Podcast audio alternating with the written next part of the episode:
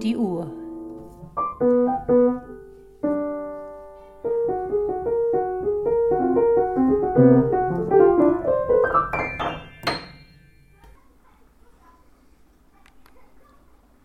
Hallo ihr Lieben, ich begrüße euch zu einer weiteren Runde Schweden-Tratsch aus Stockholm. Eine weitere Woche ist vergangen, sogar noch ein bisschen mehr, und hier hat der Alltag in dem Sinne Einzug gehalten, dass wir jetzt einen geregelten Trott hinbekommen haben, dank Schule. Und dank Schule verbessere ich auch meine schwedischen Wortkenntnisse, weil ich brav und fleißig mit den Kindern natürlich auch mitlerne. Mein Anspruch ist ja jeden Tag mindestens ein Wort. Und das kriege ich locker hin. Ich kann euch gleich mal ein paar Worte auch noch vorspielen, wie die richtig ausgesprochen werden. Einen kleinen Blick. Es gibt ja hier Worte, die klingen wirklich ähm, dem Deutschen sehr ähnlich, andere dem Englischen.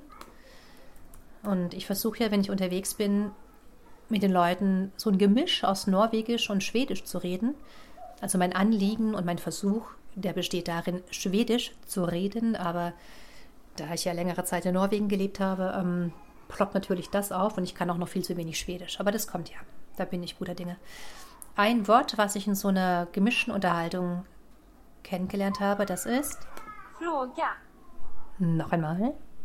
Fråga. Na, wer weiß es. Das heißt Fragen. Das kann ich mir leicht merken. Und als ich das letzte Mal auf der Post war, da kam. Skicka. Nochmal. Skicka. Der, die Aussprache hier, die Funktion, die hat keinen Kaugummi zwischen den Zähnen kleben, sondern es heißt Schika, so ähnlich. Ich kann es noch nicht aussprechen, das kommt nach. Und ja, die Post, das ist ja meine große Liebe, die ähm, bringt mich ja echt immer regelmäßig zum Stirnrunzeln. Als ich jetzt eben da war vor ein paar Tagen, waren vor mir zwei Leutchen und ähm, als ich dann mit so zwei, drei Päckchen und drei, vier Briefen eben dann da stand, ähm, dann waren nach mir, als ich fertig war, zehn Leute in der Schlange. Und ähm, für ein größeres Gebiet gibt es hier diese eine Poststelle mit einem Schalter, mit einer Dame, die immerhin ab und zu gut gelaunt ist, aber ähm, ja, finde ich sehr seltsam. Hm. Aber du darfst ja hier in der Schlange, wenn du hier stehst, ähm, eigentlich nicht meckern, sonst ähm, outest du dich eben gleich als Ausländer, weil wer ein Schwede ist, der steht gerne Schlange. Und wenn der Schwede dann dran ist, dann lässt er sich auch erst recht keine Zeit, weil er ja lange gewartet hat, dran zu kommen. Also genießt er es auch. ist auch ähnlich wie in Norwegen. Das werde ich nie vergessen. ähm, ich im Supermarkt, irgendwie 15 Kassen mindestens offen, Schlangen bis in die Gänge hinaus. Und vor mir irgendwie eine ältere Frau. Und ich mit Kleinkind, Kleinkind, was einen Affentanz im Einkaufswagen veranstaltet hat und versuchte ständig alles, was zerbrechlich war oder man aufreißen konnte, auch dementsprechend zu behandeln. Und ähm, die Dame hat sich erstmal persönlich mit der Kassiererin unterhalten, so auf ein Schwätzchen. Ich war kurz davor zu fragen, ob ich auch Kaffee vorbeibringen soll, aber das könnte ich mir dann sparen. Und dann kam die Kassiererin noch raus aus ihrem kleinen ähm, Kassiererräumchen und hat der Dame dann noch alles in die Tasche persönlich eingeräumt. Und an dem Punkt habe ich dann auch schon mein inneres Ohm erreicht gehabt, wo ich dann dachte, okay, dann soll halt was auf den Boden fliegen. Ähm, ich fand es ja irgendwie nett, dass die ihr geholfen hatte. Und andererseits habe ich die anderen, die hinter mir an 20. Stelle warteten, bewundert, dass die gleichmütig vor sich hinschauten.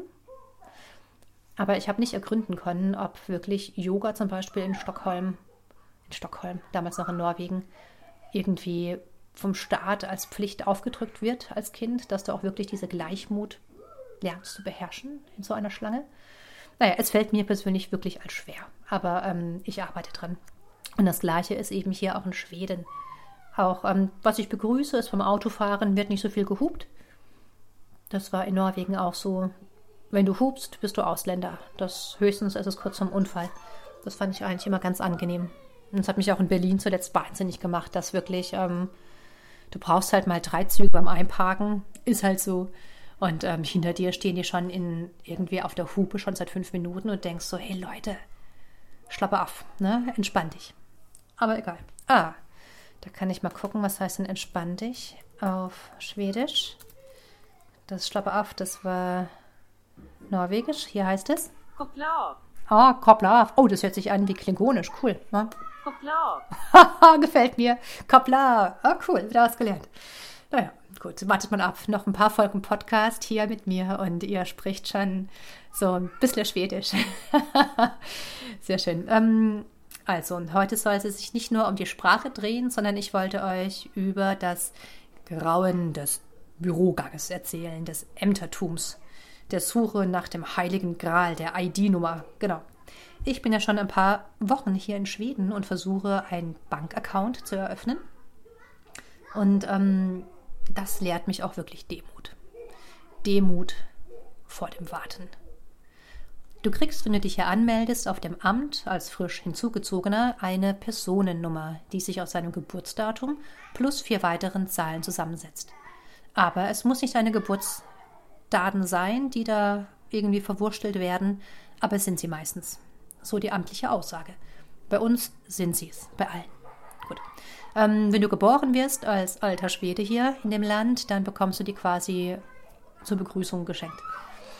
So, du gehst mit deiner, mit deiner Personennummer auf die Bank und sagst hier, zack, ausgefüllte Dokumente, alles klar, zack, zack, zack, alles erledigt. Und dann gucken die dich blöd an und sagen, ja, und wo ist denn deine ID? Und du sagst, was denn für eine ID? Und dann sagen die, du musst mit deiner Personennummer auf das gleiche Amt gehen, auf das Katteverket, und dort dann dir eine ID ausstellen lassen und damit kommst du wieder und dann bekommst du deinen Bankaccount. Also, warten, weil so ein Termin, den kriegst du nicht gleich. Wenn du nicht von 5 Uhr früh morgens bis abends um 21 Uhr kannst, dann wartest du halt mal zwei, drei Wochen für einen Termin. Und genau, dummerweise kannst du dich bei einigen Programmen hier online, die Schweden sind ja sehr technikaffin und lieben ja alles online zu machen, ist ja auch eigentlich leichter, eigentlich, wenn du dann nicht, um dich irgendwo einzuloggen, die Bank-ID brauchst, wofür du ja die Person-ID brauchst, die auf der Personennummer basiert. Aber keine Angst, auch ich werde spätestens in zwei, drei Monaten meine Milchtüten im Supermarkt mit der Karte zahlen können. So, was wollte ich euch noch erzählen? Was ganz Interessantes. Und zwar das Öffentlichkeitsprinzip finde ich sehr spannend. Ähm, jeder Mensch hier hat ja eine Personennummer, habe ich ja gerade schön erklärt und bla bla bla. Und hat auch das Recht tatsächlich, ähm, Einblick zu erhalten in die Liquidität deiner Nachbarn. Du kannst auch anhand des Kfz-Kennzeichens herausfinden, wer da fährt, wo er wohnt, welche Telefonnummer er hat, mit wem er verheiratet ist, ob der Verheiratete auch ein Telefon hat, meistens ja, und welche Telefonnummer dann und so weiter. Dieses Öffentlichkeitsprinzip, das ist tatsächlich in der Verfassung verankert und zwar im Jahre 1766 wurde es verankert.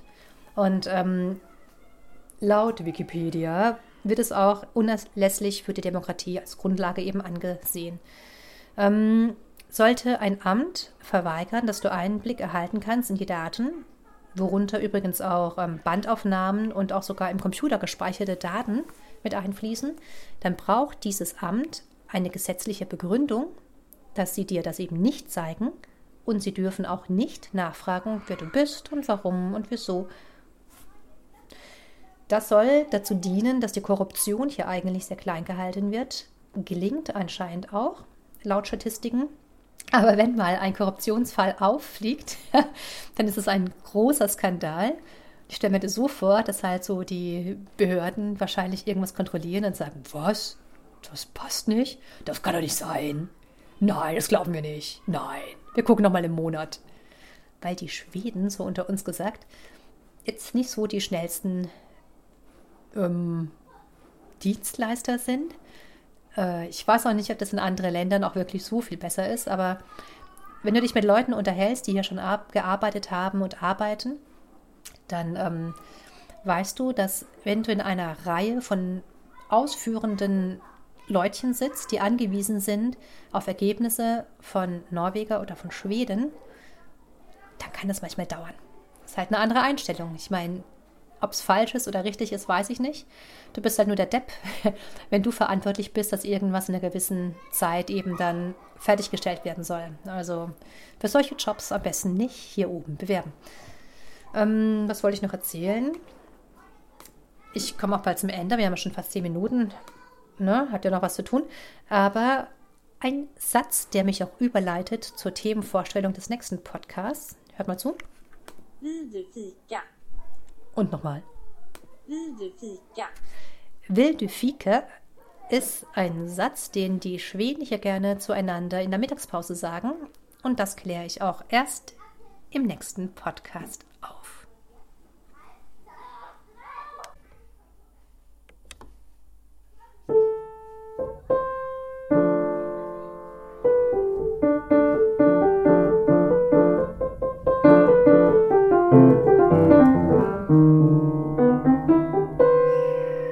Danke fürs Lauschen.